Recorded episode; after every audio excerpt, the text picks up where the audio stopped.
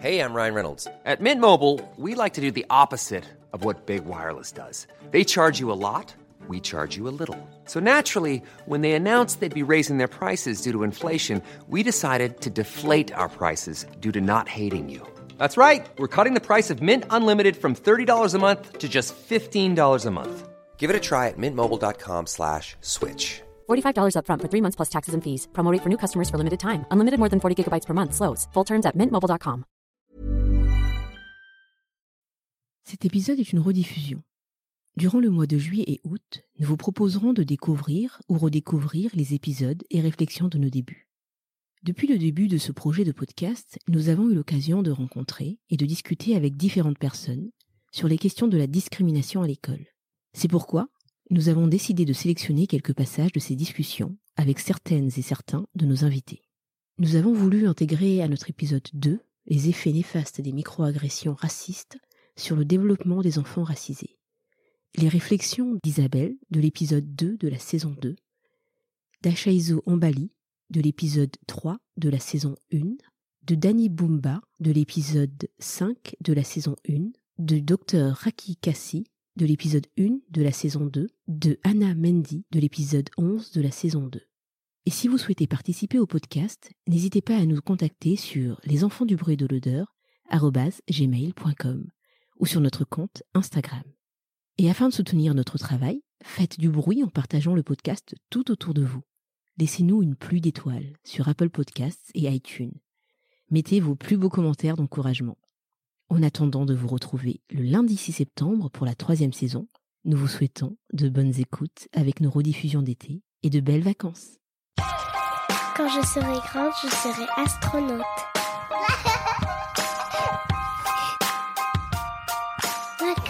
Je serai grande, Salut Ulrich Salut Friska. Comment vas-tu aujourd'hui? Très bien. Et toi? Très bien, merci.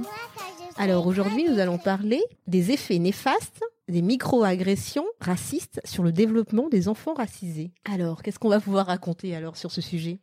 Bon, on va parler de toutes, euh, toutes les petites agressions que les enfants subissent euh, régulièrement à l'école. Ce sont des événements euh, qui, euh, qui sont assez violents pour eux et qu'ils subissent euh, régulièrement. Voilà, qui va re- des agressions qui vont revenir euh, euh, souvent, on va dire, euh, sous différentes formes, pas toujours par les Voilà. mêmes personnes, Mhm. mais qui vont revenir régulièrement, régulièrement, tout au long de leur scolarité. Donc ça peut être euh, les insultes, les insultes qui vont venir des, euh, des enfants. Ça va être euh, singe, caca, sale noire. euh, Mangeurs Euh, de bananes, euh, voilà. ce genre de choses. ça peut être aussi sur les cheveux, c'est des atteintes physiques. Les noirs sont moches, par exemple. Quand tu es asiatique, tu as des, des yeux déformés. Mm. euh, tu as un accent. Tu dis, on t'appelle Ching Chong ou ce genre de choses. Quand tu es arabe, ça va être la beurette pour la fille. Mm. Euh, le garçon va être le voleur, euh, l'agresseur. l'agresseur, euh, le feignant, Mhm. de toutes ces, tous ces stéréotypes en fait que nos origines véhiculent et qu'ils entendent. C'est, ils répètent ce qu'ils entendent dans leur entourage. Ou ce qu'ils voient à la télé, euh, ce qu'ils Voilà. voient aussi euh, dans les livres. Voilà. euh, tous les sous-entendus aussi qu'il peut y avoir, comme euh, comme j'ai lu sur un mur Facebook une fois une maman qui disait que on avait dit à son fils qu'il serait un délinquant quand il serait grand parce qu'il était noir. Euh, ça c'est quelque chose d'assez violent quand on entend quand on est petit, parce que ça sous-entend qu'en gros euh, notre avenir est déjà tracé et que tous les tous les hommes noirs sont des délinquants. Donc ça pareil, c'est c'est- ces petits sous-entendus euh, que qu'ils entendent régulièrement. Au niveau des sorties scolaires, euh, j'ai déjà été témoin euh, d'un enfant appelé ah le Momo ah Momo. Alors que voilà et Momo il est il est hyper actif Momo il fait des bêtises. Momo c'est pas comme ça. Bon le Momo. Et euh, ce genre de choses employées par des adultes, c'est encore une fois stigmatiser l'enfant, faire en sorte qu'il soit repéré plus que d'autres, alors que d'autres enfants qui peuvent s'appeler Julien, euh, Guillaume, Jean-Charles, bon, j'ai pas vu de Jean-Charles encore, mais bon, voilà, ce genre d'enfants, quand ils font des bêtises, euh, ne vont pas être reprochés tout- toutes les cinq minutes et, et- et ces bêtises-là seront moins vues aussi. Voilà, c'est ça. Le poids du coupable. Oui, tout à fait. Les enfants racisés ont toujours une culpabilité. C'est-à-dire que même s'ils se font agresser, c'est que quelque part, ils l'ont cherché. Ils l'ont cherché, voilà. S'il y a un conflit, C'est peut-être de leur faute. automatiquement, Voilà, ça sera sous-entendu que ça sera de sa faute. Et s'il y a un conflit et qu'il doit y avoir confrontation, la parole de l'enfant racisé ne sera pas forcément écoutée. Ça sera toujours sous-estimé. Ça sera l'autre qui sera plus plus plus écouté, plus valorisé et limite qui sera considéré comme la victime même si c'est lui l'agresseur. Et donc quand on part sur un cheminement comme ça, euh, l'autre l'autre euh, conséquence qui aboutit en dehors de cette agression, c'est que l'enfant agressé, les enfants racisés peuvent devenir aussi euh, des enfants qui sont victimes de harcèlement. Mm, c'est sûr.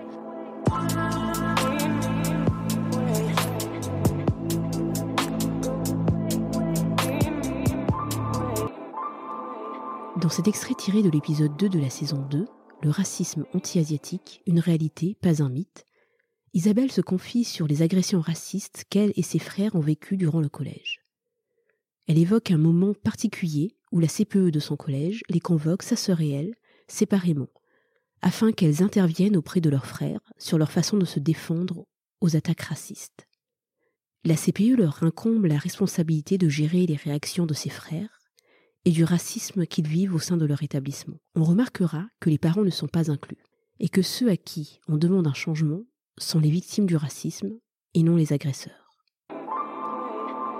Au collège, euh, moi je me souviens, ben, on, est, on était quatre en fait, euh, Mhm. frères et sœurs, et du coup on était euh, les quatre petits chinois du collège quoi. Donc là c'est là où ça a commencé, moi c'était dès le début, dans ma classe, il y avait un petit garçon qui, ben, il a juste décidé de se moquer de moi tout le temps. euh, il me disait ouais tête de citron tout le temps, il faisait les yeux, enfin tous ces trucs comme ça. Euh, et c'est vrai que ben je pense que moi franchement c'est au collège ça s'est vraiment dégradé en termes de parce que moi je me souviens j'étais une petite fille euh, enjouée. Bon j'étais un petit peu timide mais à partir du collège bah je me suis renfermée quoi. Moi je sais j'avais tout le temps des moqueries euh, surtout de ce petit garçon mais je disais rien. Alors que mes frères, et ben eux, euh, dès qu'ils avaient des moqueries, en fait, ils se bagarraient avec euh, les enfants, quoi, les gens de la classe. euh. Et du coup, ils essayaient de se défendre, et du coup, il y avait tout le temps un peu de bagarre euh, dans la cour, etc. Et euh, moi, je me souviens que j'avais été convoquée par la CPE euh, un jour par rapport à moi où genre euh, elle avait entendu euh, dire mais je sais pas par qui qu'il y avait ce garçon dans ma classe qui m'embêtait tout le temps et qui elle disait pas ouais qui disait des propos racistes elle disait juste euh, ouais qui m'embêtait et tout Euh, moi je me souviens juste je crois que je me souviens d'avoir juste confirmé mais euh, enfin Voilà, sans, Voilà, sans quoi, je plus. me T'avais pas voulu relever euh, ouais je incidents. me sou- voilà je me souviens pas trop euh, tu sais qu'ils ont essayé de résoudre le problème euh, Mhm. de manière euh, pratique etc Mhm. et euh, plus tard ben ma sœur m'a raconté donc il y a, il y a pas si longtemps que ça que elle elle aussi avait été convoquée par la CPE donc à l'époque nous on savait pas hein. moi je-. Et en fait, c'était par rapport à mes frères qui se bagarraient et que en gros, euh, la CPE demandait à ma sœur de d'avoir une discussion avec mes frères euh, pour qu'ils arrêtent de de créer les bagarres. Mhm. Et en gros, c'est en gros pour qu'ils arrêtent de se défendre quoi. Mhm. En fait, pour qu'ils arrêtent de créer des problèmes. Alors que personne sortait des trucs racistes sur eux, eux se Ouais. défendaient. Les adultes ne faisaient rien pour arrêter ça, et c'était eux le problème en fait à la fin. Voilà, c'est assez problématique quoi, ce Mhm. genre de choses. Et ils demandent à des enfants de 11-12 ans. D'aller régler ça. Voilà, génial.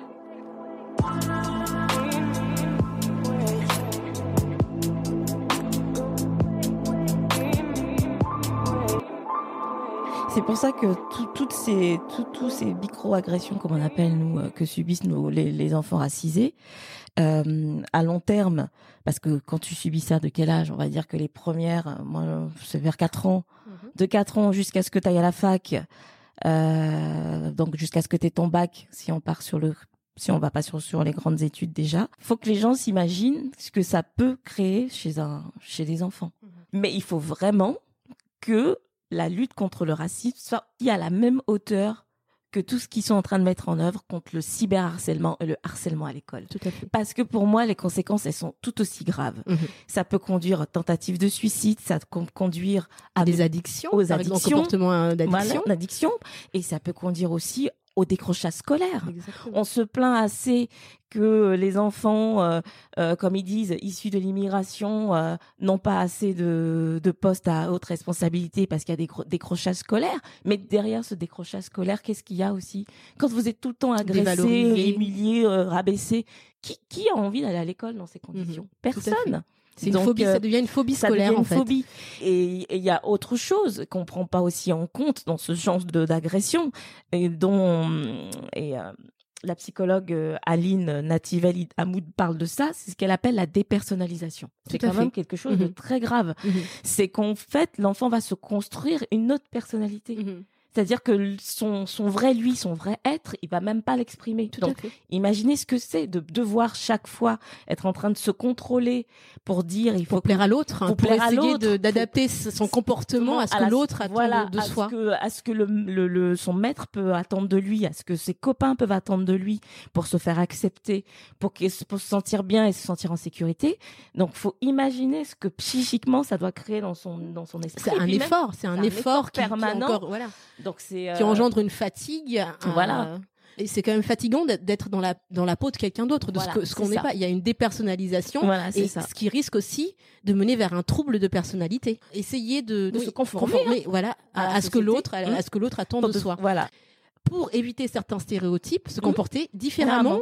Je me suis interdit les imprimés animaliers longtemps. Euh, je, je commence à en porter que depuis l'année dernière pour pas avoir ce côté encore. La femme noire est toujours représentée comme féline, sauvage, panthère, Gazelle. gazelle. Donc je me suis dit non, mais non, mais ça sert Voilà. à rien. J'ai pas envie de mettre ça pour euh, tout de suite avoir le côté ah bah t'es une tigresse ou ce genre de choses. Donc c'est pour vous dire déjà en grandissant, on se dit ça y est, on a on a passé le cap de Mais l'enfance. pas du tout. Et pas Parce du que tout, ça voilà, le comportement, euh, nos comportements sont quand même dus Voilà. à notre enfance aussi. Voilà. voilà. Donc nos enfants, c'est la, c'est la même chose. Euh, Enfin, ils vont s'empêcher d'être des enfants. Oui. Ils ne vont pas pouvoir euh, jouer librement et vivre Mm. leur enfance. Sans, ils, ils ont déjà des, des- une pression, un poids à porter Mm. dû à leur couleur de peau. Mm. Oui. Que les autres enfants blancs n'ont pas. Ils ont cette innocence de pouvoir être des enfants, de jouer sans se dire que va-t-on penser, de, moi. Comment est-ce que je vais être regardée? Est-ce que si je crie, c'est parce que euh, les noirs sont bruyants? Mm. Est-ce que si je joue sur, au parc en jouant avec d'autres enfants, euh, est-ce que c'est parce que euh, j'ai envie de jouer, crier comme Apolline? Mhm. Ou est-ce que voilà, est-ce qu'on va pas dire de moi que je suis bruyant comme tous les noirs et Mhm. voilà. Voilà, oui, mais c'est pour ça.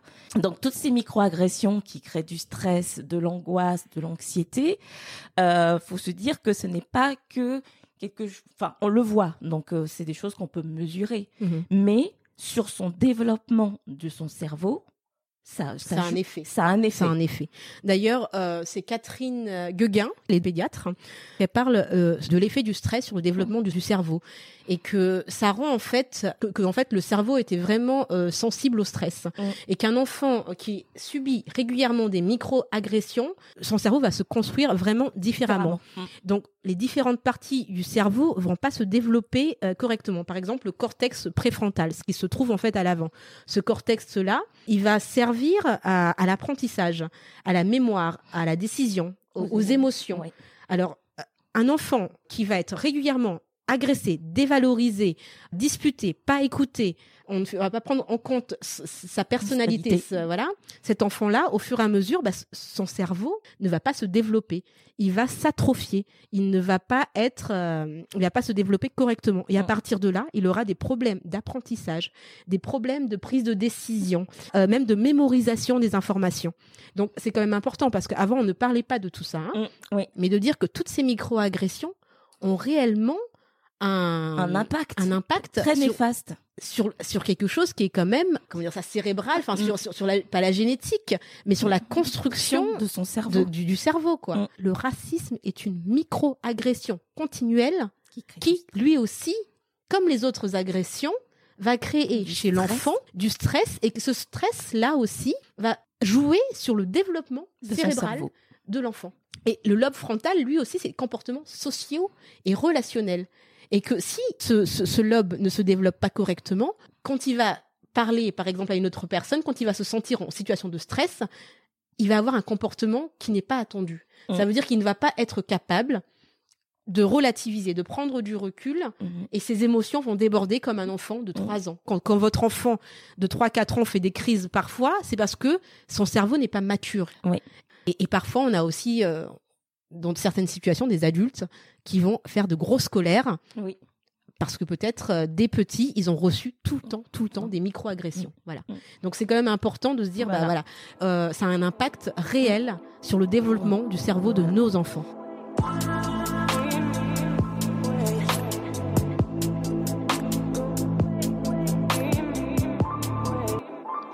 Dans cet épisode avec Ashaizo Mbali, journaliste et maman d'un garçon alors âgé de 10 ans lors de notre rencontre à Bruxelles en février 2020, Ashaizo nous fait part des différences de traitement qu'elle a pu observer de la part des adultes éducateurs et des animateurs vis-à-vis de son fils par rapport à ses autres camarades blancs.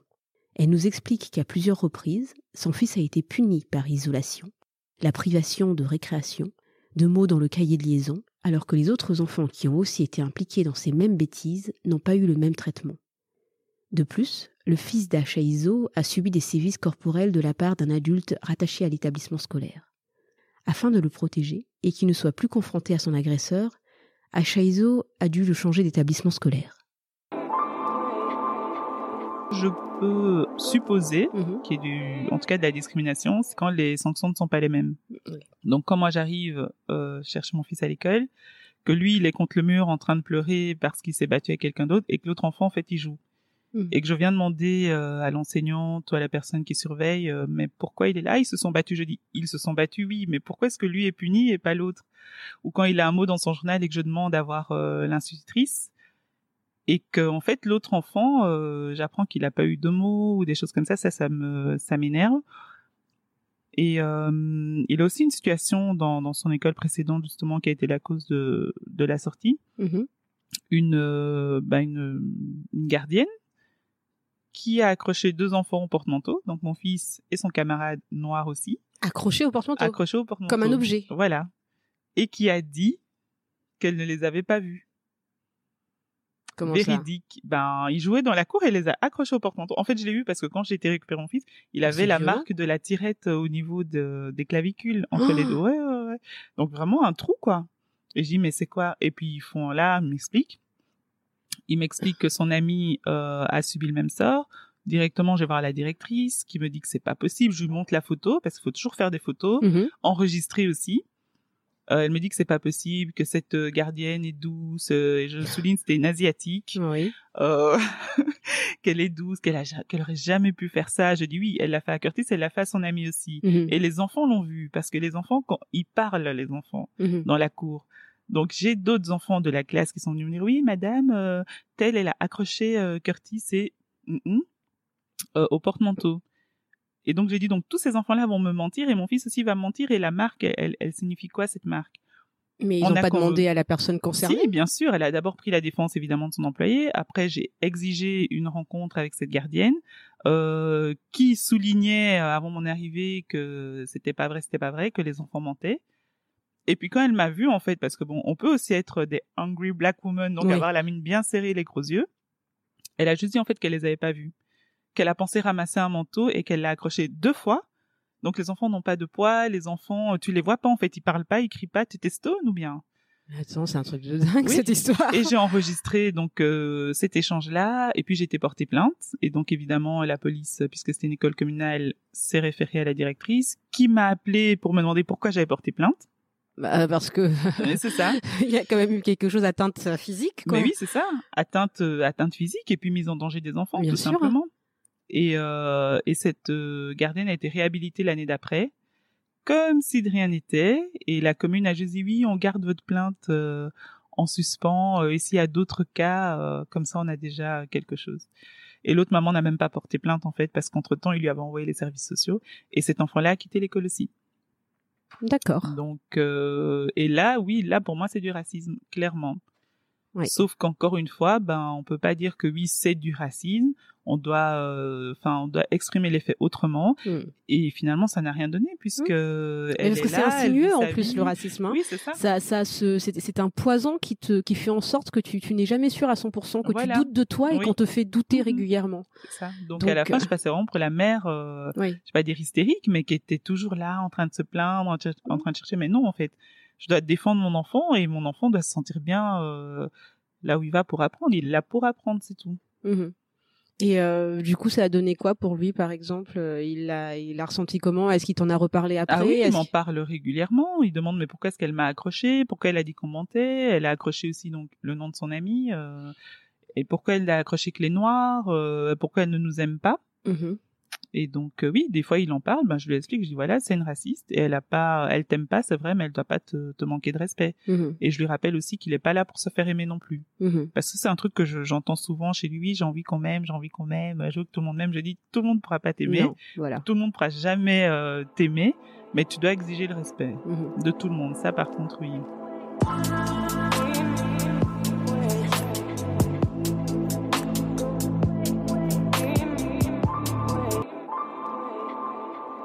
On casse hein, les rêves de nos enfants dès le début, c'est ce qu'on disait aussi euh, dès le premier épisode et Mm. aussi euh, lors de euh, du, du- du jingle. Hein. Je sais Mm. pas si on appelle ça un jingle. De l'introduction. L'introduction.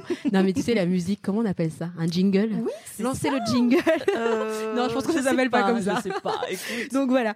Donc lors de voilà, donc euh, on, on casse les rêves des enfants parce que toi tu peux pas être euh, être astronaute justement. Mm. Tu ne pourras pas euh, être euh, je sais pas moi avocate. Euh, toi tu vas être bonne à être femme de ménage Mm. ou tu vas faire un, un CAP, un BEP, tu Mm. vas voilà. Donc c'est pareil, on n'autorise pas euh, le, le fait de, de de forcer, de pas autoriser l'enfant à rêver à ce qui pourrait être. Le Ouais, mais- rêve, euh, moi, j'ai, moi, j'étais, j'avais envie d'être infirmière et en même temps bonne sœur. Bon, ça n'a rien à voir. Ouais, mais, Mais, ça, ça euh, m'étonne pas de toi, ça? D'où ça vient D'où vient pas. ce côté je veux être bonne sœur je sais pas. Mais euh, on a tous des rêves quand on est enfant et on se dit oh, ça va arriver. Ou... Ah. Mais euh, c'est en grandissant ce choix de, de, de ce qu'on veut faire. C'est nous qui le décidons. C'est pas la société. Alors que les enfants racisés depuis tout petit, on leur répète que bah non ça tu pourras pas faire.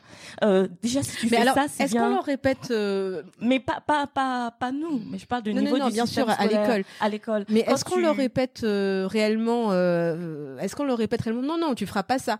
Mais euh, est-ce que c'est pas quelque chose d'injecté inconsciemment? Est-ce que c'est un adulte qui leur dit ça ou est-ce que c'est toutes les images, toutes les représentations, tous les gens autour qui font que en fait euh, ils se disent non, moi je pourrais pas être ça? Ça joue. parce que les, les deux jouent. Mhm. Parce que tu vois, moi, je vais donner l'exemple de, de mon cas où, quand j'étais en première, Mhm. j'ai eu ma, mon envie de devenir chirurgienne esthétique.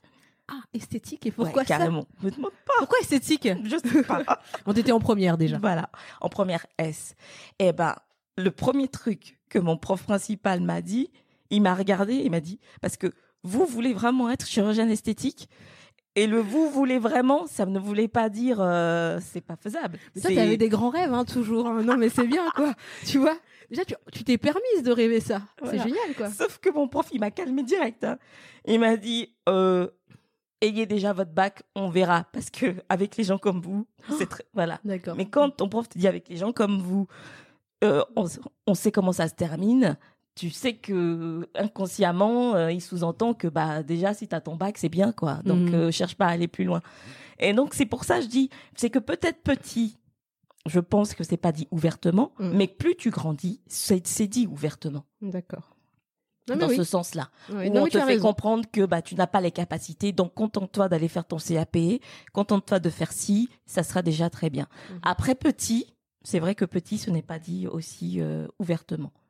Mais petit, c'est aussi euh, l'imaginaire se travaille aussi avec ce qu'on a autour de Mm. soi. Hein. Euh, tu te crées- tu crées ton imaginaire avec aussi ce que ce, ce qu'on t'apporte. Euh, Ça veut dire que pas plus tard qu'il y a quelque temps, on discutait et on parlait de, de la princesse blonde. Mm. Si euh, tu vois, si si si tout tout ce qui est autour de toi, toutes les représentations autour de toi, euh, toutes les représentations qui te permettent d'imaginer des choses extraordinaires ne te ressemblent pas, alors au début, tu vas dire ouais, moi je serais cette princesse blonde, je serais voilà. Et puis au fur et à mesure, tu vois, t'as la princesse blonde et puis t'as l'autre là à côté derrière un peu. C'est comme dans l'art euh, quand tu regardes les tableaux. Alors t'as les bien sûr, t'as des femmes, t'as voilà, t'as as toute une, as les émotions de ceux qui sont blancs à côté, tu vois. Et puis t'as Mhm. l'espèce de truc là derrière au Mhm. fond qui est noir, mais d'un noir sombre, sans aucune nuance, qui ne ressemble absolument à rien et qui sert juste d'objet là, tu vois. Voilà. Donc euh, au fur et à mesure, c'est pareil. Tu l'as intégré ce truc-là Mhm. aussi au fond, là derrière, qui te ressemble. Voilà. Donc elle est où ta place? Elle est. Est-ce que tu es celle qui a le droit d'être Amélie Poulain? Mm. ou est-ce que tu es le balayeur qui passe à côté d'Amélie Poulain Voilà. tous les 5 secondes Tu sais Voilà, qui voilà.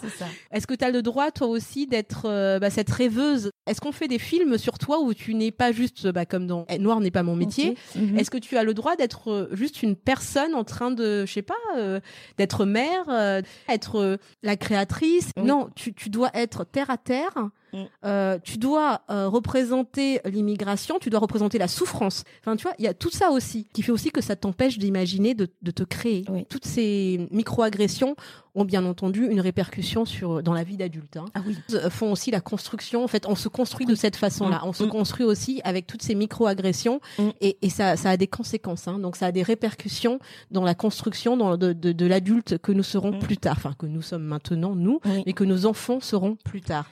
Parce que euh, ça provoque du stress, Mm. du mal-être, Mm. euh, de la dé- dépersonnalisation.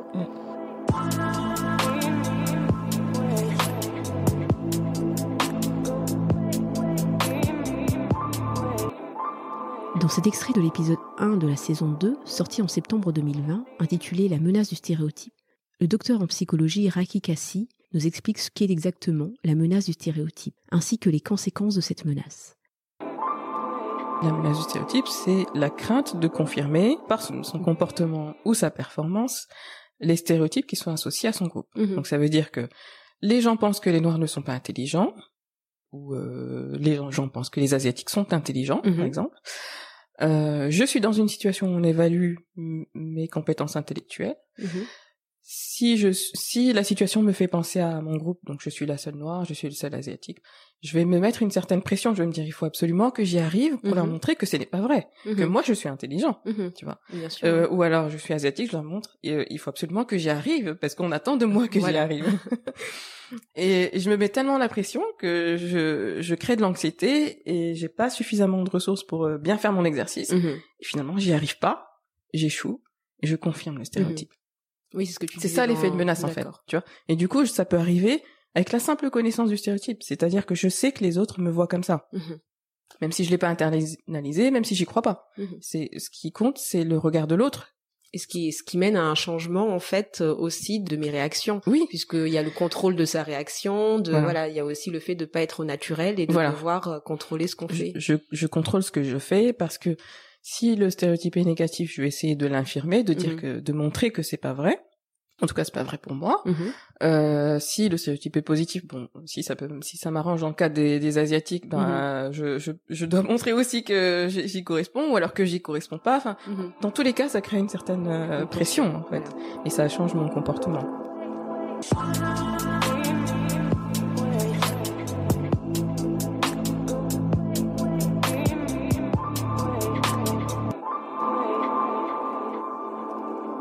J'ai quand même un cas en ce moment qui me pose beaucoup de questions Mhm. et que, que je trouve très très intéressant. Donc c'est une jeune femme, euh, euh, je vais pas dire son origine parce que j'ai pas envie qu'elle se reconnaisse, Mhm. mais sûr, hein. une jeune femme euh, bah, noire. hein. Mhm. et, euh, et et je me suis rendu compte à force d'explorer avec elle qu'elle avait internalisé, mais vraiment, vraiment profondément, que euh, son origine, euh, sa couleur, son style de vie, c'est-à-dire le fait que qu'elle vivait en banlieue, que ses parents ont eu plusieurs enfants, ont eu Mhm. cinq enfants. Mhm. Pour elle, c'est pas normal et c'est pas bien. Ce qui est bien, ce qui est normal et ce qui est juste et ce qui est, euh, Ce qui est la norme. c'est d'avoir deux enfants maximum. Mhm.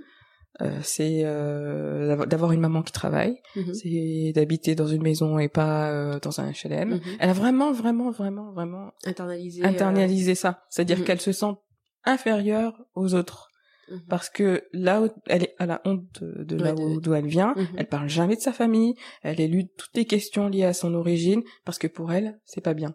Et elle se, elle est convaincue que aucun homme ne pourra l'aimer parce que elle a rien à offrir. D'accord. C'est un gros travail là de de, Oui. de reprise de confiance en soi. De... Moi, j'essaye de, de travailler Mhm. sur ça avec elle. En fait, je me suis rendu compte que vraiment, elle internalisait le fait que les blancs et leur style de vie sont meilleurs, supérieurs à elle et son style de vie.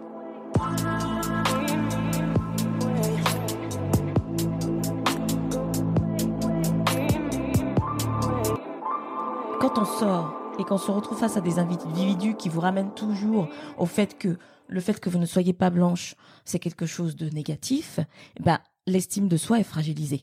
Il y a une fatigue, hein. Il y a une fatigue de, de- constante. Il y a une, une Voilà. réelle fatigue euh, face à une, enfin, une agression. C'est comme voilà, c'est comme l'histoire de la goutte d'eau, par exemple. Oui. Si on vous fait euh, pendant des années une goutte d'eau, c'est de la torture au bout d'un moment. Ça, creuse, voilà. Ça creuse. Donc c'est exactement la même chose en fait. Mm. C'est des, c'est des douleurs qui, on a beau être renforcé au sein De sa euh, famille. de sa famille, on ne reste pas toute une vie au, sein de la famille. On passe quand même la majorité de notre temps à l'extérieur, Voilà. à l'école. Mais en tant qu'enfant, on est confronté au monde extérieur. On ne peut pas vivre dans un cocon interne.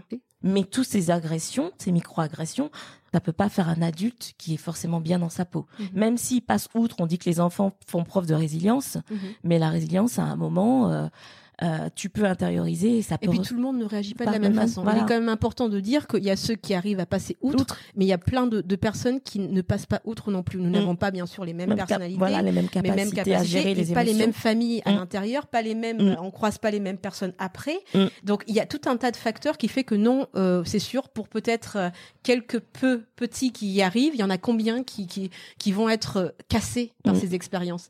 Il y a combien de gens qui vont être laissés sur le carreau par ces expériences racistes? Mm.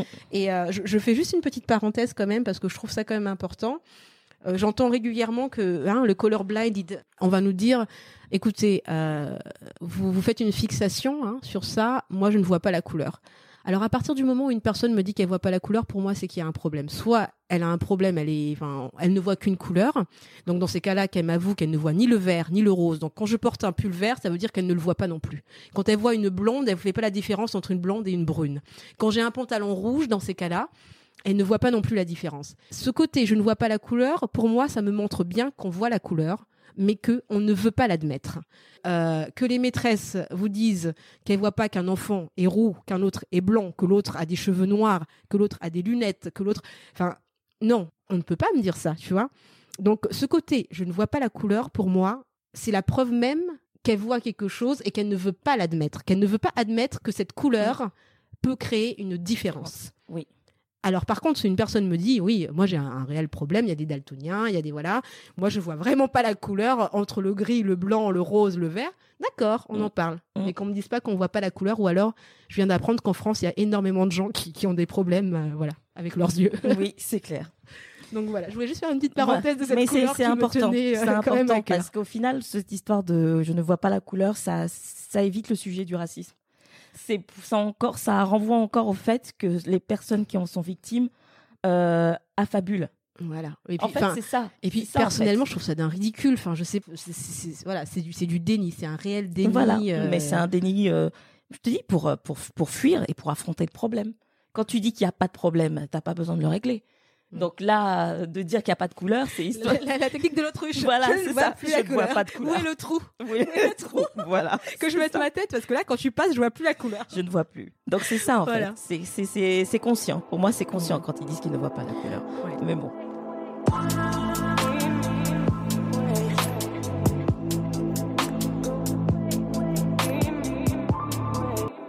Vous allez écouter un extrait de l'épisode 5 de la première saison avec Danny Boomba. À travers cet extrait, Danny nous livre une expérience traumatique qu'il a vécue enfant en compagnie d'un ami. Il était alors âgé de 12 ans lorsqu'il se fait contrôler et violenter physiquement et verbalement par un policier. Il a longtemps eu cette expérience traumatique, que ce soit par son propre vécu ou celui de son fils âgé de 10 ans à l'époque des faits. Danny nous livre son expérience. Cet épisode a été enregistré durant le printemps 2020. Il y a de cela quelques mois, Danny a dû de nouveau faire face à une situation de racisme au sein de l'établissement scolaire de son deuxième fils. Tu m'avais parlé aussi de, de ce qui t'était arrivé à l'âge de 12 ans, 12-13 ans. Avec la police, euh, Ouais. oui, oui. euh, bon, j'avais 13 ans. Contrôle de police, j'étais avec un copain. Mhm. Donc on est tous les deux noirs. Dans dans leur véhicule, ils s'arrêtent à notre niveau. Mhm. Descendent, ils viennent euh, contrôler qu'est-ce que vous faites là? Près d'un parc Mhm. euh, dans lequel on joue au foot. Le souvenir le plus clair que j'ai, c'est qu'on Mhm. était posé. Si on a 13 ans. Et voilà, entre potes, vous êtes en train de parler, vous Voilà, assis, on parlait, euh, enfin, on devait parler de, de Pokémon ou de Mhm. Dragon Ball Z, quoi, tu vois. Les, les policiers s'arrêtent devant nous, euh, descendent, plein de zèle déjà, et, et tout de suite, enfin, moi, je me souviens que je suis un peu effrayé euh, tout de suite, vraiment, tu vois. Je sens qu'ils viennent avec une énergie pas du tout euh, Mhm. euh, Positive. positive, et donc du coup, et clairement, ils arrivent et, et, et euh, ils nous gueulent dessus. euh, Qu'est-ce que vous faites là? Dégagez de là. Ils nous contrôlent du coup. Et moi, j'avais, enfin, j'avais pas de pièce d'identité. Mhm. En même temps, personne sort à 12 ans avec sa Ouais, pièce d'identité, quoi. pas, on n'avait pas de pièce d'identité à ce moment-là. Moi, j'en avais, ouais, j'en avais juste pas du tout, en fait, Mhm. pièce d'identité. M'attrape par le col, qui me dit, euh, c'est chez nous ici, euh, vous n'êtes pas dans votre quartier, dégagez d'ici, euh, qu'on vous revoit pas. Et des adultes qui te sortent ça à un Ouais. enfant de 12-13 ans, quoi. Et, euh, et donc, ils font mine déjà de partir. Ils font mine de partir. Et euh, nous, on comprend pas, donc on reste, en fait. On reste sur place.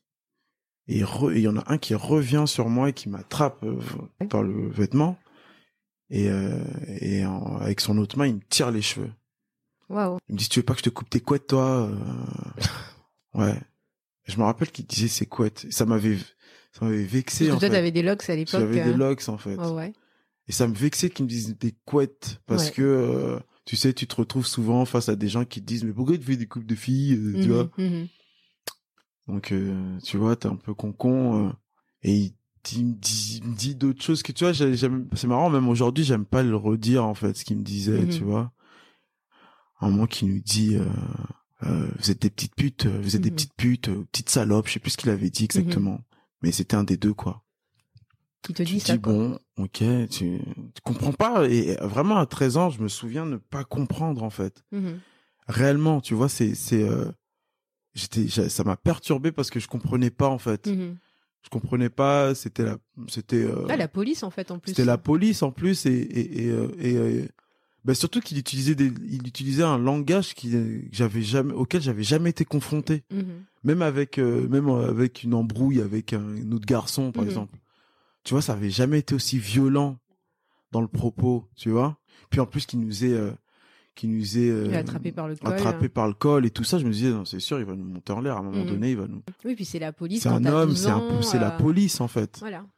Ça correspond pas à l'image que t'as Exactement, euh, et de puis- la personne et avec l'uniforme. Moi, je me souviens à ce moment-là penser à mon père en fait. Mm. me dire mais si là le keuf il se met à nous euh, et que ça, ça en vient à aller imaginons au, co- au commissariat Mhm. My god je Là, ton père, il va te laisser ah tomber. non mais là dans ma tête il se passait tu sais là, l'image des quatre Ghanéens là avec Ouais, le cercueil sur le je me voyais comme ça là vraiment et moi je suis dans le cercueil Ah, et j'étais là, merde. Je crois que c'était un, un- un cocktail de peur entre Mm. ce que le, la le policier me faisait de peur euh, et, euh, père, ce qu'il aurait, euh, Mm, Ce qu'il aurait pu dire. ce qu'il aurait pu dire et, et faire. Mhm. Je n'ai jamais raconté cet événement, Mm. Est-ce que tu m'as dit que tu l'avais pas raconté ni à ta mère ni à ton ni à père ma mère, ni à mon père, que j'ai gardé ça euh, toute, Mm. ma, toute, ma, toute mon enfance, toute ma jeunesse. Même avec ton copain sur votre chemin du retour, vous avez même pas pu en parler en fait. Vous Non. avez baissé la tête et vous avez marché ouais. silencieusement tous On les a- deux. euh, Ouais, exact. On n'a pas parlé. Je me souviens qu'on était, euh, on était euh, choqués. Mais on s'en est pas reparlé. mm. S'en est pas reparlé. Et euh, du coup, par rapport à ce qui s'est passé avec ton fils, parce qu'il a eu un incident euh, aussi il y a pas si longtemps que ça, Ouais. est-ce que tu peux nous en parler? Donc il y a trois ans, il y a trois ans, donc il avait dix ans. Mhm. Il était en quelle classe? Il était en CM2. Il y a un événement qui se passe avec son, son maître d'école qui lui dit qu'il soit en, classe avec un de ses copains à Mhm. certainement faire du bavardage ou se chamailler avec son camarade, euh, enfin comme il peut se passer dans une classe de CM2. Son prof lui dit euh, calmez-vous, c'est pas l'école de vos ancêtres, c'est l'école de mes ancêtres. Alors, le, Alors, son enseignant euh, principal en CM2 lui dit c'est pas l'école de vos ancêtres, à ton fils. Ouais. À mon fils et à son camarade qui sont deux garçons racisés, D'accord. noirs. Mhm. Qu'est-ce que ça a à voir les ancêtres là-dedans quand tu Donc fais du euh, bruit mais j'ai jamais j'ai jamais compris en fait le Il voulait rapport. en préciser que fait. c'était les Gaulois, non C'est une façon parabole de dire euh, retournez, chez toi, retournez chez vous. euh, Mhm. T'es pas chez toi, calme-toi. et, T'es euh, pas à ta place. T'es pas à ta place, euh, ouais voilà. Si vous respectez pas, bah retournez chez vous quoi. Cette première réflexion et euh, et après ça, euh, il lui dit oui c'est bien petit esclave. Et il lui dit petit esclave. Ouais, c'est bien petit esclave parce que euh, ils étaient en train de faire un exercice en binôme donc Mhm. donc le- mon fils était avec ce camarade là et, et quand le prof leur dit de ranger les affaires, d'après le prof, le camarade laissait tout faire mon fils. Ouais. Et du coup, il s'est dit qu'il fallait qu'il l'appelle et, petit euh, esclave. Le prof me dit mais j'ai dit ça pour le défendre. Ah bah oui, c'est sûr. C'est vrai que juste avant, tu lui dis en fait que c'est pas l'école de ses j'ai dit ancêtres. pour le défendre. euh, et pour dire à l'autre que bah non c'est pas c'est pas à lui de faire tout seul Mhm. donc euh, il dit à mon fils euh, c'est bien petit esclave et quand euh, donc du coup Oh là j'ai été voir le, le prof euh, je dis mais vous vous rendez compte que ce que vous dites parce genre- que ton fils t'en a parlé. ouais Ouais, il est venu te voir en disant. bah, il en a parlé d'abord à sa mère Ouais. et de ça je suis parti voir le prof Mais ça t'a fait quoi, toi, en fait, quand ton fils t'a dit ça?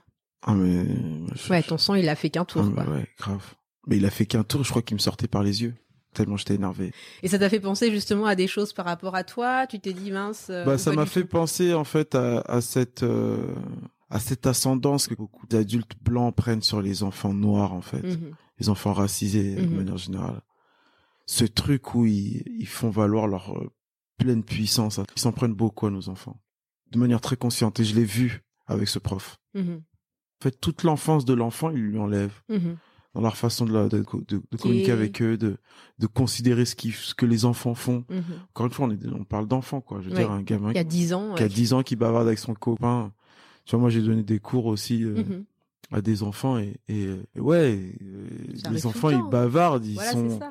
Ils ont un temps, de Ils façon, ont, de voilà, tu, ils peuvent pas être exactement, à 100%, mais comme nous-mêmes. hein. exactement. Et c'est ouais, c'est clair que c'est pas toujours facile. À aucun moment tu te dis bon, faut que je, vais faire du mal à ce gamin pour euh, pour le calmer un peu. Mm. Professeurs là qui attaquent les enfants comme ça, ils sont très cons, Mhm. ou alors ils sont juste très conscients que ça fait juste du mal, mais ça Mm. ne les calme pas. Jusque là, c'était bon de toute façon. Il va certainement pas le rapporter à ses parents, et puis s'il rapporte à ses parents, ses parents sont même pas alignés, euh, dix mots en Mhm. français. Mhm. C'est un peu ce fantasme-là aussi Mhm. qui se font des parents, qui est souvent faux d'ailleurs, et quelque part en, en, en attaquant les enfants comme ça, c'est une façon de manquer de respect aux parents, tu vois. Et du coup, avec ton fils, euh, quand il te l'a dit, euh, qu'est-ce que Et donc comme mon fils il me le dit, au départ j'en parle autour de moi. Mhm. Ça me prend deux jours, j'en parle autour de moi, et là je me rends compte en fait de la réalité. Mhm. Je me rends compte qu'en réalité, euh, il y a beaucoup plus de racistes que ça. Mhm. Il y a les racistes conscients, et il y a ceux qui sont inconscients. Donc là tu t'embarques dans une démarche où tu es seul, Ouais, là c'est compliqué. Là, c'est très compliqué. Parce que les gens sur qui tu comptais et qui naturellement auraient dû être de ton côté, Mm. bah, ne le sont pas. Oui. Et ça fait encore plus mal en fait. C'est une trahison. C'est- Mm. C'est violent. Mm. C'est violent. C'est très violent. Et ça, c'est quelque chose que tu peux pas faire entendre parce que t'en as qui sont juste certains d'être euh, bienveillants avec tout le monde, qui ont un Ouais. grand cœur pour tout le monde. Moi, j'aime- tout le monde. c'est ça. J'aime tout le monde, noir, blanc, machin. Je vois pas la couleur. Je vois pas les couleurs. Ce truc de oui, mais Dani, franchement, t'ex- t'exagères un peu. Non, mais C'est toi le problème à la fin en fait. Ouais, ouais, oui, ah oui, mais c'est toi le problème. C'est oui, mais t'es trop radical, t'es trop extrême.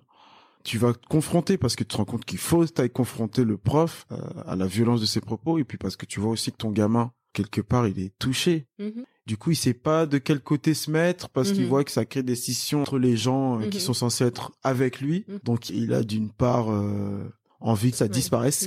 Il envie peut de- culpabiliser aussi de se dire c'est moi qui ai causé voilà, le problème. exactement. Dès ce moment-là, tu dis ah non non, mon fils, faut que tu saches une chose, je serai toujours avec toi. Ce que ce prof a fait, c'est répréhensible. La raison, elle est pour toi. Mhm. Et c'est toi qui as été victime de quelque chose. Et tu vois, c'est aussi ce truc-là de le mot victime, on l'a tellement quand il s'a- quand c'est les noirs qui l'utilisent. C'est victimisé. Tu vois, c'est plus victime. Voilà, le noir quand il peut pas utiliser le propos victime, sinon Mhm. c'est euh, ah mais bah, le prof euh, il me sortait ça à un moment, il me dit ah mais on peut euh, peut plus on rien peut dire. plus rien dire, mais il m'a dit exactement ce truc. Mais tu vois, moi je me pose la question quand même. Le truc, c'est pas qu'on soit victime en fait. On- Qu'on soit victime, j'ai l'impression que c'est quelque chose qui est, qui est intégré dans toute la société. D'ailleurs, euh, Mm. on nous voit des trucs de la Croix-Rouge, de, Mm. de l'UNICEF, Mm. de, de, de- du président Macron qui va aller sauver l'Afrique, Mm. enfin de, enfin des gens avec des sacs de riz sur le dos. Euh, en fait, ouais, on est toujours victime, mais c'est pas ça. C'est que quand on désigne un coupable, Ouais. le problème il est là. J'ai l'impression que si nous on, Ah bah oui. se permet de nous-mêmes de désigner Désigne un coupable. un coupable, là, c'est ferme ta bouche et rentre chez toi. Ah bah en fait, oui, parce puis que nous, on va le désigner à ta place, en fait. nous, on va dire puis, que t'es euh, victime et puis on sait comment faire. Ah bah oui, grave. J'ai l'impression que c'est plutôt ça le problème Bah, de, de clairement. désigner notre oppresseur par nous-mêmes. Bah oui, si le le- l'oppresseur il est euh, il est blanc, Mm. ah bah oui, forcément. Ah bah tu fais de la victimisation. Ah mais ça va. C'est un contexte qui se vérifie dans plein de cas de figure de Mhm. rapports. Je veux dire que ça soit avec un professeur, que ça soit même dans des relations euh, Mhm, intimes. mhm. Dès lors où tu vas faire entendre à quelqu'un que bon, j'aime pas ta façon de faire, ça me ça m'oppresse.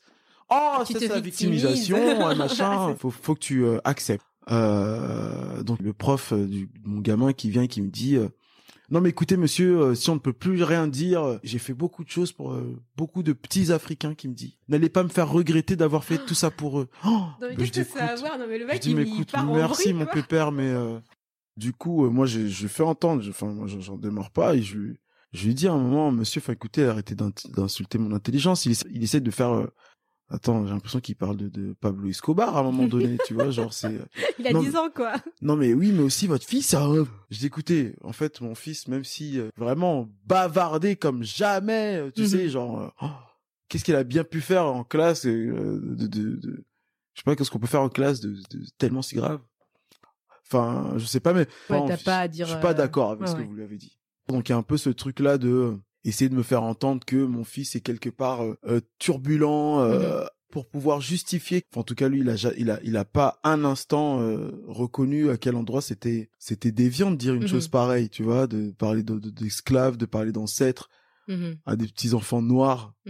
Et essayer de me faire croire à moi. À un moment, il me dit, mais non, mais moi, quand je leur parle de leurs ancêtres, c'est, pour moi, ce sont des Français. Je- je- on a, on a les mêmes ancêtres. Ah, mais, petits ah, mais j'avais pas vu que c'était des petits noirs. Ah bah oui, tu vois. En même temps, il te dit ça et cinq minutes avant, il me disait non, mais n'allez pas me faire regretter d'avoir Ouais, fait des ça. trucs pour les petits Africains. Et en fait, après, euh, ton fils, il l'a pris comment? Mon fils, j'ai vu à ce moment-là, on en a parlé souvent. Mm. Je sais qu'il en parlait avec personne d'autre. Il avait compris que maintenant, quand il y a une tornade qui arrive, Mhm.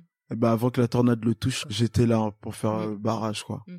Mais euh, j'ai des amis, euh, dont une qui m'a aidé à rédiger un courrier que j'avais envoyé à l'académie. Oui. Ah, t'as fait un courrier à l'académie? Ah ouais, ouais, j'ai fait Ah, un courrier bien. à l'académie, j'ai fait un courrier aux parents profs, parents d'élèves, Voilà. voilà.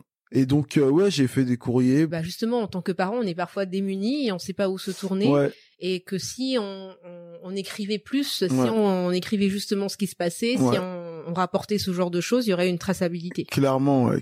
Ton, ton amie qui a fait la lettre, elle Mm. était juriste elle Elle est était... juriste, ouais. De ces courriers-là, euh, il y a deux mamans, dont une en particulier, Mhm. qui était venue me voir pour me remercier euh, d'avoir fait ça parce qu'elle elle avait encore un gamin aussi. euh. Elle avait vu le truc euh, via parents d'élèves là. Oui. J'avais fait un mail euh, dont tous les parents d'élèves qui avaient laissé leur mail recevaient. euh, D'accord, donc ils ont tous été informés. voilà. Et il y a une maman qui vient me voir euh, et donc elle me disait que bon, elle avait déjà eu un grand qui était qui avait été à l'école et, que elle s'était toujours sentie impuissante Mhm. face à ses profs qui pouvaient dire des choses qui étaient euh, de l'ordre du racisme sans jamais se retrouver face à des parents qui les remettent à leur place quoi. Parce que euh, ces parents bah comme on disait tout à l'heure soit ils avaient pas le temps soit ils étaient même pas au courant. Peu importe enfin l'idée là c'est que euh, faut plus que ce soit possible. Faut que les profs se disent euh, vaut mieux pas que j'aille trop loin parce qu'ils ont des parents les gamins qui qui nous tombent dessus. Mhm. tu vois? Et tu penses qu'il y a une différence du coup entre le traitement des garçons et des filles à l'école? Ouais Ouais. Ouais, par ouais. rapport à quoi? Euh, il y a un rapport à la culpabilité euh, évidente Culpabilité de quoi? D'être potentiellement un, un, un méchant, Ouais. un turbulent, un ce que tu veux. hein, Tu Mhm. vois, c'est quand le prof il vient, il essaie de se justifier, et ça c'est monnaie courante, il essaie de se justifier par, euh, Ouais, tes préjugés. enfin, tu vois, tu me parles de, de oui, de quoi, d'un gamin qui bavarde tout le temps. Mhm. Il y a un sous-entendu de violence Oui, derrière. un quoi. sous-entendu de violence. Donc il y a un peu ce truc-là, histoire de justifier leur débordement. Mhm. petit garçon, on va le, on va le rabaisser euh, en, lui, en lui faisant croire qu'il est que euh, brutalité, euh, Mhm. violence, euh, incohérence. Tu vois, c'est- c'est des trucs qui reviennent souvent. On essaie de te faire passer pour quelqu'un qui n'est jamais cohérent. Que ce que tu exprimes n'est jamais clair ou Mhm. pas assez correct. Mhm. Donc, euh, t'as vite fait, ou alors de te buter contre ce- ces idées, Mhm. contre ces gens qui t'apportent ces idées-là, ou alors, euh, ou alors t'as vite fait de te renfermer euh, avec des gens qui te ressemblent, qui sont comme toi et qui, Qui comprennent. qui comprennent simplement. Tu vois, j'ai travaillé aussi avec des enfants. Oui, les enfants, c'est pas toujours simple, mais, euh, Mais ça reste des enfants. Mais ça reste des enfants. C'est-à-dire que même dans leur vacarme, et je te parle même de l'enfant le plus euh, relou, hein, celui qui teste plus tes limites, euh, Mhm. bah même lui, ça reste un enfant. Mhm. À aucun moment tu te dis, euh, je vais le, Vouloir rabaisser. le ou, rabaisser euh, sur ses rapports à ses origines, Mhm. au rapport à non non. Mhm. Donc euh, la stigmatisation appelle à la ghettoisation, tu vois. Et en même temps, ghettoisation, euh, on reproche pas à des blancs d'être ghettoisés. Mais clairement, leur ghettoisation, elle est différente parce que pris un peu en, en référence. Le plus dur, c'est de euh, se confronter en plus de ça à leur mauvaise foi, quoi. Mm. C'est le propre du racisme inconscient, tu vois. T'es persuadé que parce que euh, tu donnes cours à des enfants noirs, que t'es pas raciste, t'es persuadé que parce que euh, tu sors avec un noir ou une noire, que t'es pas Mhm. raciste, t'es persuadé que parce que t'as des enfants métis, que t'es pas raciste. On parle d'un racisme systémique. Mhm.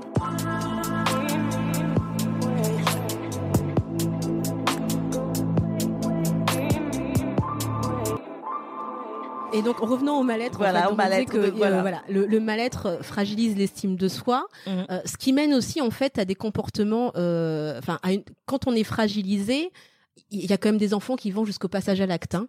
Le mal-être des, des, des personnes, euh, des noirs, des arabes, ne pas ne pas ne pas euh, étudier en fait le problème. Pour moi, c'est justement faire semblant de pas le voir encore une fois. Euh, ne pas étudier euh, le fait de combien de noirs dans une société avec un poste à responsabilité, où est la dérive? Moi, je reviens là-dessus pour te dire que à côté de ça, ils ne font pas de statistiques dessus. Mais par contre, je suis désolée, mais quand il s'agit de parler de violence euh, et d'agression et ce genre de choses, euh, la statistique, elle est là quand même. hein. Mm. Quand euh, la dernière fois, j'ai vu un article euh, d'un sociologue, je ne pourrais pas vous le redire parce que euh, il m'est sorti de la tête. Qu'on soit précis, hein on est- Oui, parce que je, je l'ai vu Ouais, ouais. sur le site Axe Pluriel Oui. de, du docteur Ferdinand Nzambe, où le sociologue disait que la majorité des délinquants Mhm. étaient des enfants dont les parents étaient d'Afrique noire. L'étude a été faite. Mhm. Et c'était pour parler de délinquance. Voilà. Voilà. C'est que il y a certaines. Bon, il y a des études qu'on peut faire. il y a Par des contre, on va peut-être pas avouer pour de vrai, même si on le voit tous. Voilà. Hein, que- Voilà. Donc, à partir du moment où ils arrivent à faire des études sur les délinquants pour prouver que la majorité viennent d'Afrique noire ou du Maghreb, euh, pourquoi ils pourraient pas faire la même chose pour des choses plus positives de la de la pour, Ah, pour- C'est Voilà. positif ça? De non non quand je dis des Non. choses plus positives c'est de tout simplement pour montrer la réalité voilà des la choses. réalité hein, voilà. parce que ils sont toujours à dire voilà le mal-être de la France C'est quand ça arrange en fait. voilà, surtout quand ça. ça. arrange. Donc le mal-être euh, qu'il y a en France, euh, la violence qu'il y a en France, elle a une, elle a une source. Oui. Ce sont ces enfants euh, qui descendent de, de, de- de parents d'immigrés.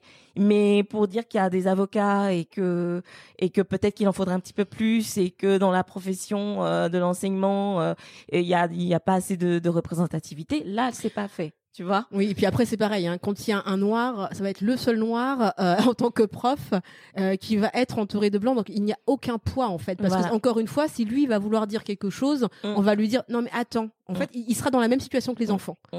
Ce sera attends, attends, attends. Euh, là, tu nous traites de racistes là Mm. quand même. Mm. Quoi? On a juste dit bamboula. Il est où le problème? C'est pas la police qui disait ça? Comme- Il a juste non, dit il bamboula. C'est acceptable. c'est acceptable. Tu vois? Donc, Donc, voilà. à partir de là, j'ai envie de dire voilà. Donc Même euh, lui se fait agresser euh, voilà. régulièrement. Et donc c'est des- pour ça que moi je reviens encore sur mon truc de harcèlement à l'école. Donc quand on parle de racisme, ce n'est pas pour se victimiser, ce n'est pas pour euh, créer du communautarisme comme on peut l'entendre parfois. C'est parce que ça a vraiment des conséquences sur le développement de nos enfants. Ça a des conséquences sur euh, leur euh, leur euh, vie future dans la mesure où euh, on peut se retrouver face à des personnes qui ne s'aiment pas, Mhm. face à des personnes qui ont des comportements, euh, comme je dis, euh, limites dans le sens où ils cherchent à L'approbation. l'approbation, donc euh, ça crée des face au personnes. regard de l'autre. et Voilà. Ils cherchent à se, à se conformer, comme on disait, Voilà, à l'autre. Donc- ils n'ont pas de personnalité, ils n'ont plus de, ils Non. ne savent plus être eux-mêmes. Voilà. Euh, donc ça, ça crée aussi des euh, ce mal-être quand on quand on est La adulte. dépression.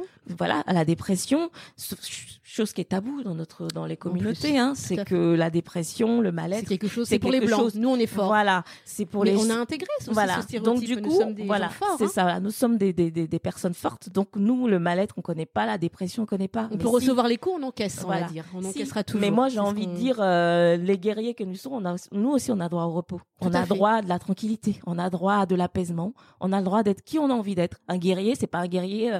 Et puis si on n'a H24. pas envie d'être un guerrier, si on n'a d'ailleurs. pas envie d'être un guerrier. Voilà. Et si Donc, nous euh, aussi, on a envie d'être fragile. Voilà. Pourquoi? Parce que tu es noir, tu es plus toujours- fragile. On dit toujours cette phrase, le babtou fragile. Mais Ouais, moi, ouais. j'ai envie de dire, euh, si je suis pas un babtou et que j'ai envie d'être fragile, Ouais. j'ai Moi, le je- droit. Je revendique ma fragilité. C'est ça en fait. C'est qu'il faut aussi qu'on arrête de véhiculer ce côté où nous, les Noirs ou les Arabes ou tous ceux qui ne sont Mais pas parce qu'on a intégré ce stéréotype. Voilà, on mais- intègre beaucoup de stéréotypes d'ailleurs. mais que la société nous dit. Quand euh, ah oui, mais ma- les mamas africaines, elles sont solides.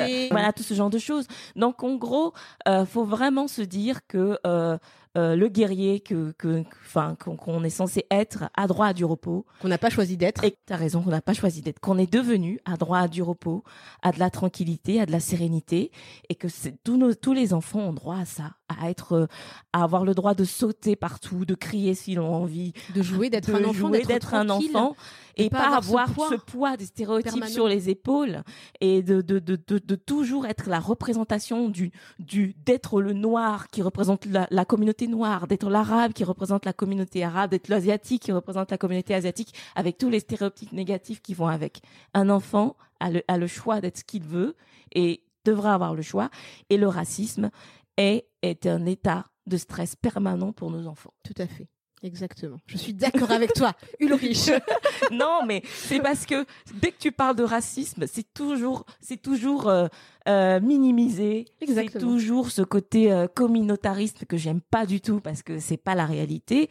Et la réalité, c'est que nos enfants souffrent et que euh, on n'a pas envie que ça continue. Comme nous, on a pu souffrir euh, et qu'on est devenu adulte, on a passé outre, mais on est passé par des moments de, de mal-être qui font que bah qu'on n'a pas forcément exprimé à nos parents. Mm-hmm ça aussi il faut le dire, mais nos enfants, même s'ils ne le disent pas, je pense qu'il y a de la souffrance. Et donc cette souffrance doit être prise en compte et il doit y avoir des moyens d'action.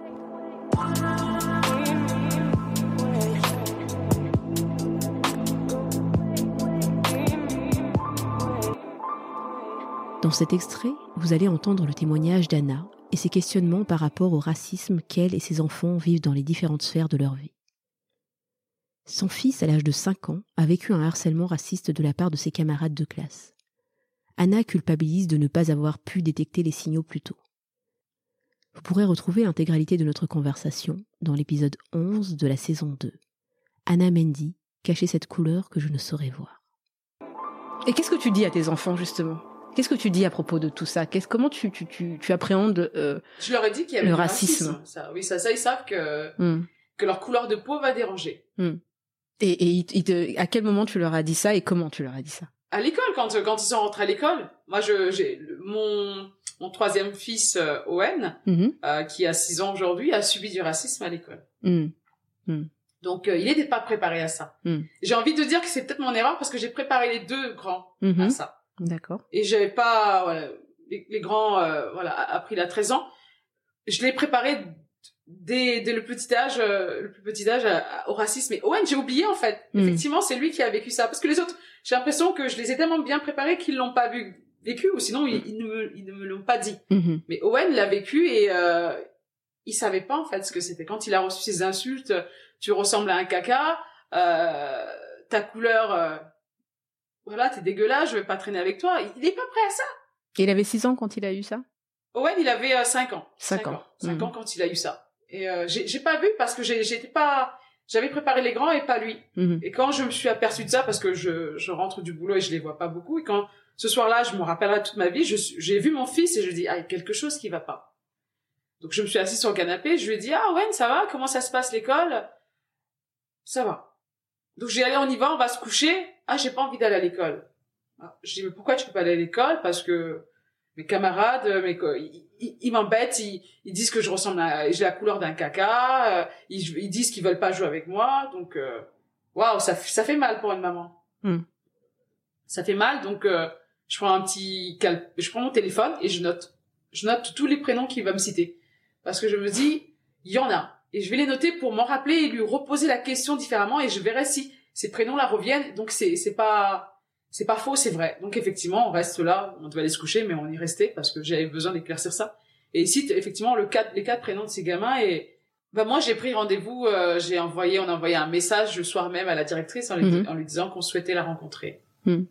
Donc elle a accepté de nous rencontrer le lendemain. Donc on l'a rencontré le, j'ai la chance comme d'être d'être d'être responsable et de pas aller au, travail tout le temps. Donc j'ai rencontré cette directrice à qui j'ai euh, raconté l'histoire et elle m'a dit qu'elle ne s'étonnait pas en fait des quatre prénoms que je lui donnais. Hmm. quatre prénoms des enfants que je lui donnais. Donc j'ai compris que c'était les parents. Hmm. Ces enfants allaient bien avec les parents, l'image des parents qu'elle avait en fait. Les parents sont racistes. Hmm. Donc elle, ça ne l'étonnait pas en fait euh, que je, je, lui annonce que ces quatre enfants harcelaient mon fils bah, dû à sa couleur de peau. D'accord. Donc elle était au courant du problème. Elle était, elle était pas au courant du eux, mais ça Mais elle était au, elle était au coup, voilà. Elle, elle savait qu'il y avait quelque enfants chose. pouvaient- De toute euh, façon, on sait bien que nous, nous, en Mm. tant que parents, on déteint sur nos enfants. hein. mm, Voilà, l'enfant, il est notre notre enfant, il est ce, celui qu'on veut qu'il soit en fait. mm. Voilà, donc euh, elle n'était pas étonnée du tout euh, des quatre prénoms que j'ai bien pu lui donner. Et puis elle m'a dit, euh, ok, on va, je vais voir avec la maîtresse. Et euh, non, j'ai dit, je, non, moi aussi, je veux voir le la maîtresse. Et le, Mhm. c'est là qu'elle me dit, ah, la maîtresse n'est pas là parce qu'il était dans une classe avec deux, deux, deux, De niveau. deux- ouais, deux- non, il n'y avait pas de niveau, mais il y a deux maîtresses. Mhm. Donc le maître était là, celui qui faisait jeudi, vendredi, mais l'autre, euh, donc j'ai rencontré le maître. Et euh, j'ai dit directement à la maîtresse, que, à la directrice, que c'est pas lui. Mm. Les, élèves, euh, ces enfants-là qui harcèlent mon fils, ne l'harcèlent pas quand il y a le maître. Parce que j'avais déjà déjà rencontré la maîtresse de Owen Mhm. et euh, je la sentais pas.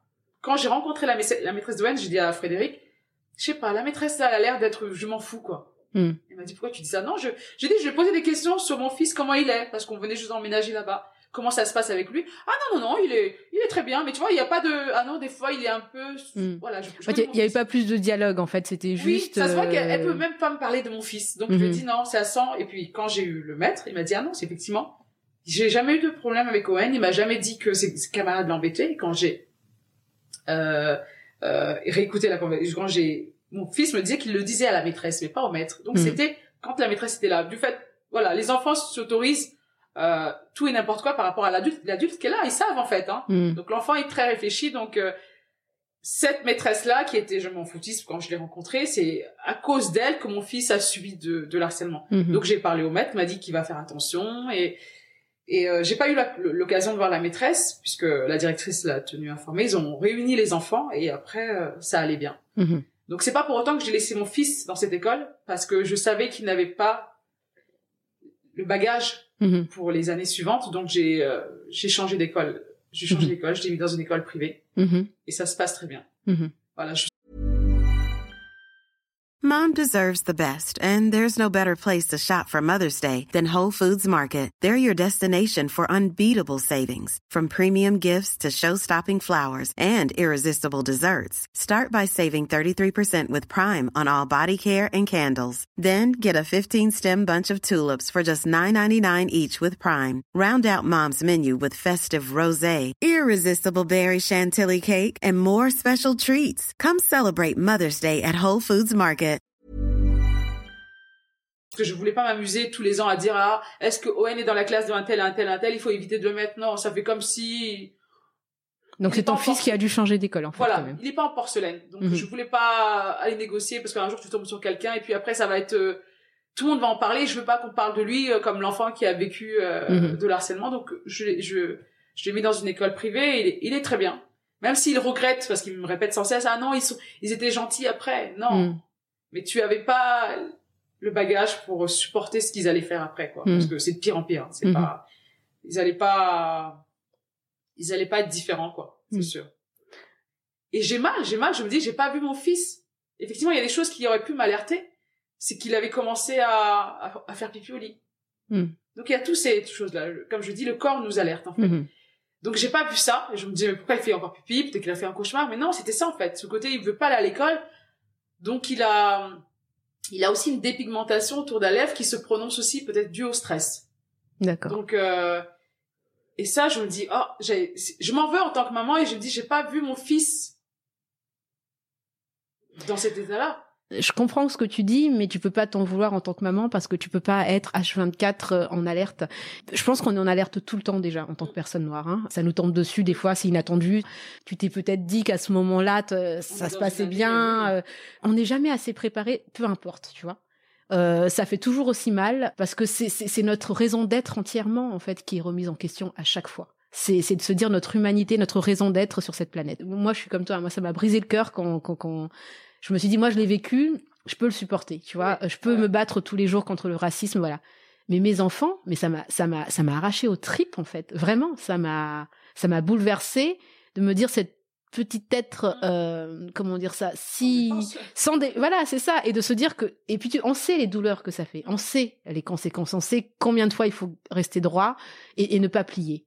Et on se dit, mais on veut pas ça pour nos enfants. On veut pas cette douleur pour nos enfants. On veut pas. Et, et je pense que le monde s'écroule un petit peu quand on sait qu'on n'est pas capable, en fait, de, de- d'empêcher ça pour eux.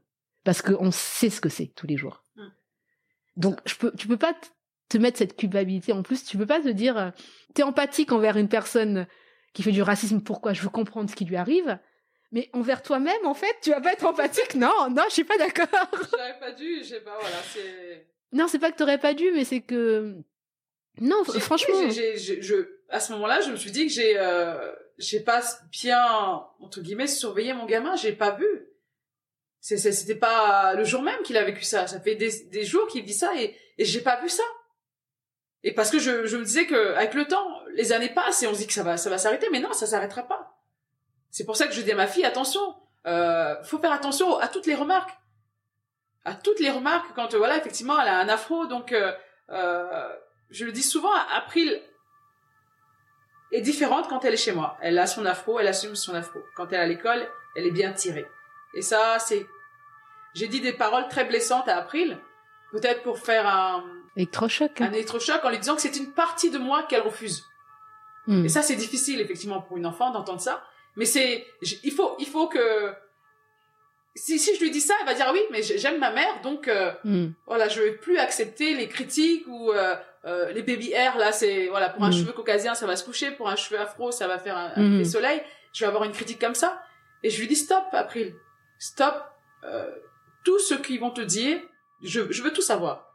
Quand je rentre, je veux savoir comment ça s'est passé la journée. si tu as une réflexion, une seule réflexion, stop là, n'attends pas la deuxième, parce que c'est comme ça qu'un groupe se forme. Donc je veux pas. Effectivement, quand elle rentre, elle me dit, j'ai, on m'a dit ça, j'ai répondu ça, et oui, c'est, voilà, c'est. Elle s'entraîne en fait. On, voilà, on s'entraîne parce que c'est, c'est, ce n'est que le début. Dans les transports, elle va forcément rencontrer ça. Dans le, dans les, dans les boulots qu'elle va avoir aussi, elle va rencontrer des collègues racistes euh, partout. Donc euh, c'est triste à dire, mais l'évidence, elle est là, le racisme, il est là, et j'ai pas l'impression qu'il est qu'il recule. Hein. Non, bien au contraire, j'ai l'impression plus plus euh, plus on avance, plus les comme je dis souvent les euh, ils ont des ailes, ils prennent des ailes. C'est ça, c'est ça. C'est aujourd'hui on a des personnes même que peut-être que moi je fréquente mm-hmm. ont entre guillemets les ailes croisées derrière et quand mm-hmm. par exemple là on sait pas qu'est-ce qui va se passer aux élections. Euh, l'extrême droite, l'extrême droite va passer, cette amie qui m'aimait tant va, va commencer à avoir des propos qu'elle n'osait pas dire, hmm. tu vois. Donc ça existe. Hmm. Aujourd'hui, il y a beaucoup de bouches fermées parce que ils pensent être une minorité et peut-être que c'est même pas une minorité. Hein. Voilà, peut-être qu'on dérange tant. Mais moi, je, c'est ce que je dis tout à l'heure. J'ai, envie de comprendre qu'est-ce qui, qu'est-ce qui fait que je dérange tant. Je vais pas me, me soumettre à eux, mais je veux juste comprendre. Hein. Ma personnalité, elle est là. j'assume qui je suis, mais je voudrais que tu me dises pourquoi je te dérange tant. Mhm. Voilà.